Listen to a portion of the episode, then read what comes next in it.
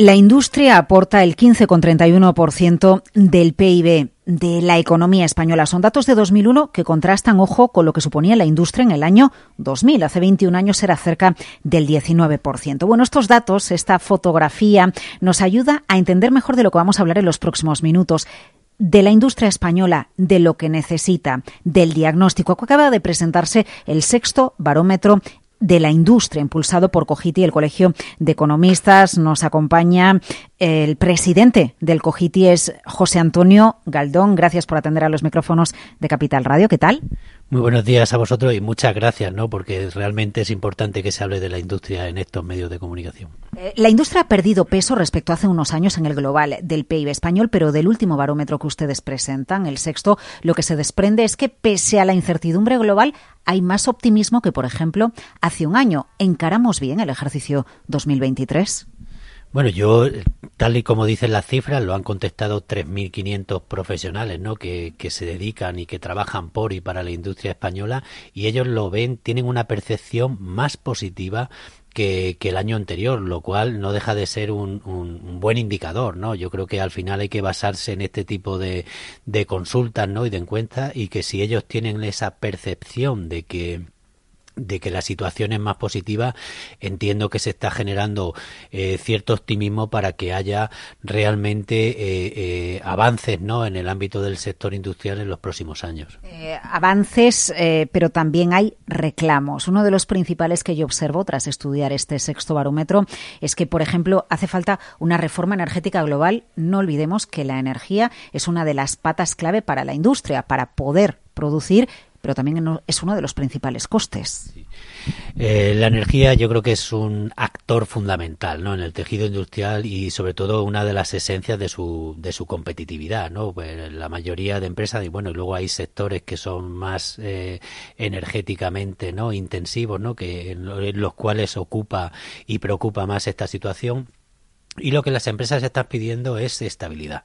Están pidiendo estabilidad en el sentido de que de que necesitan, eh, normalmente las industrias como tal necesitan inversiones a muy largo plazo, eh, necesitan eh, eh, realizar todas esas inversiones con unas previsiones y un, y un plan de, de negocio y el, el, esa inestabilidad que estamos viviendo en el, en el sector energético es la que puede de alguna forma trastocar ¿no? pues sus planes tanto de, de crecimiento como de nuevas inversiones que son necesarias para, para el sector y ahí bueno el el 76% han comentado que, que quieren que, realmente se alargue la vida de las centrales nucleares, en este caso porque eh, dan esa estabilidad ¿no? al, al, sistema eléctrico y un 96% están pidiendo cambios en las reformas del, del sistema eléctrico porque eh, eh, eh, no puede haber esos vaivenes no tan tan importantes que hay en el precio de la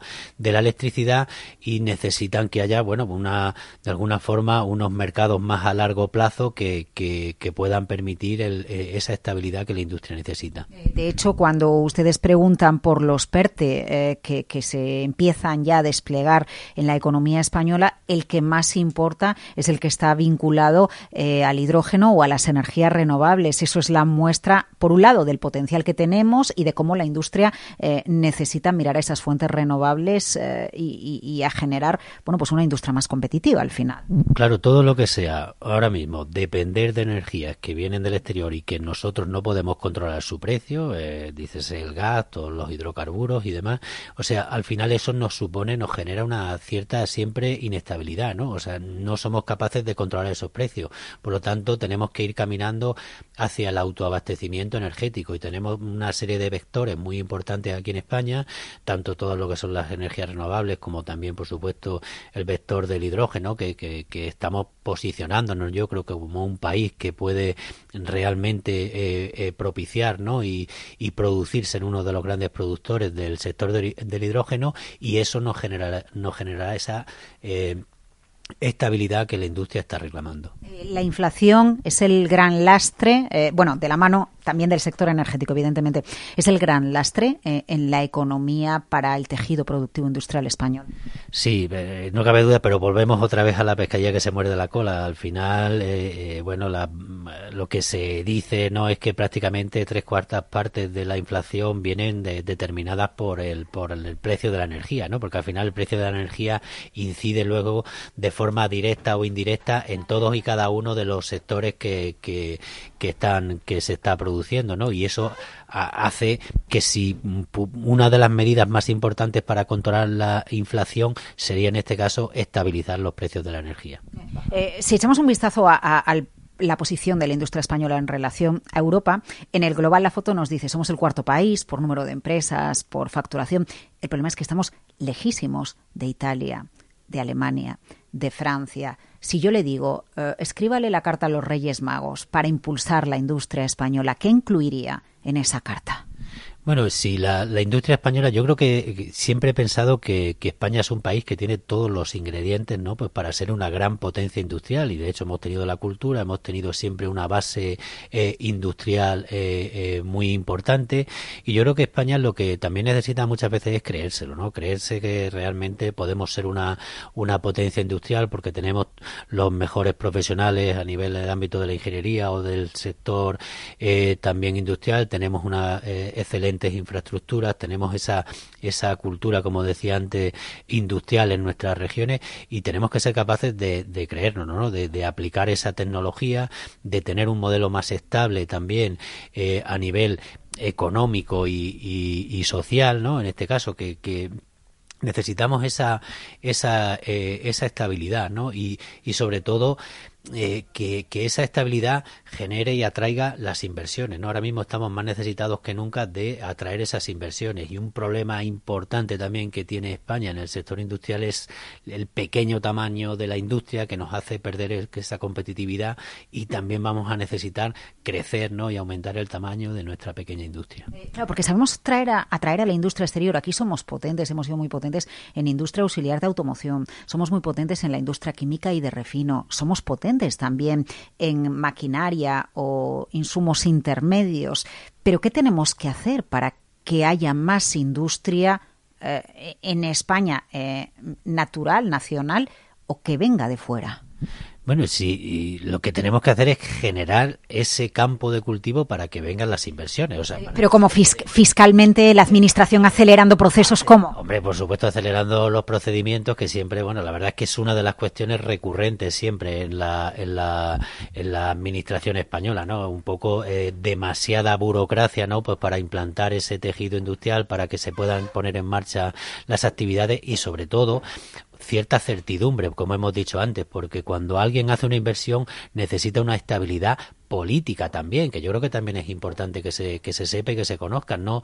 Que siempre que se tengan unas reglas del juego. Cuando vas a hacer una inversión importante en este país, necesitas siempre mirar un horizonte de 10, 20, 30 años, ¿no? Para, para que se amortice esa inversión. Y eso requiere también que haya una estructura eh, de país y una armonía, ¿no? Que eh, en este caso, pues yo además siempre lo hemos pedido, que hay determinados sectores, eh, como por ejemplo el industrial, que es un sector estratégico, que ahora hay una nueva ley de industria, bueno, pues que, que debería haber un acuerdo mayoritario entre, entre los grandes grupos políticos y que se entiendan, por lo menos en cuestiones de este tipo, que, que, necesitan un recorrido largo ¿no? en, el, en el horizonte. Y eso es lo que buscan al fin y al cabo los inversores, ¿no? Cuando cuando alguien va a hacer una inversión de este tipo en el, en el, en el ámbito industrial. Y, creo que es la parte que, que, nos falta pues muchas veces por potenciar porque hemos demostrado que la gran empresa la gran industria española es altamente competitiva tanto en el sector industrial en el sector naval en el sector de refino en el sector químico en el sector aeronáutico en el sector aeroespacial. O sea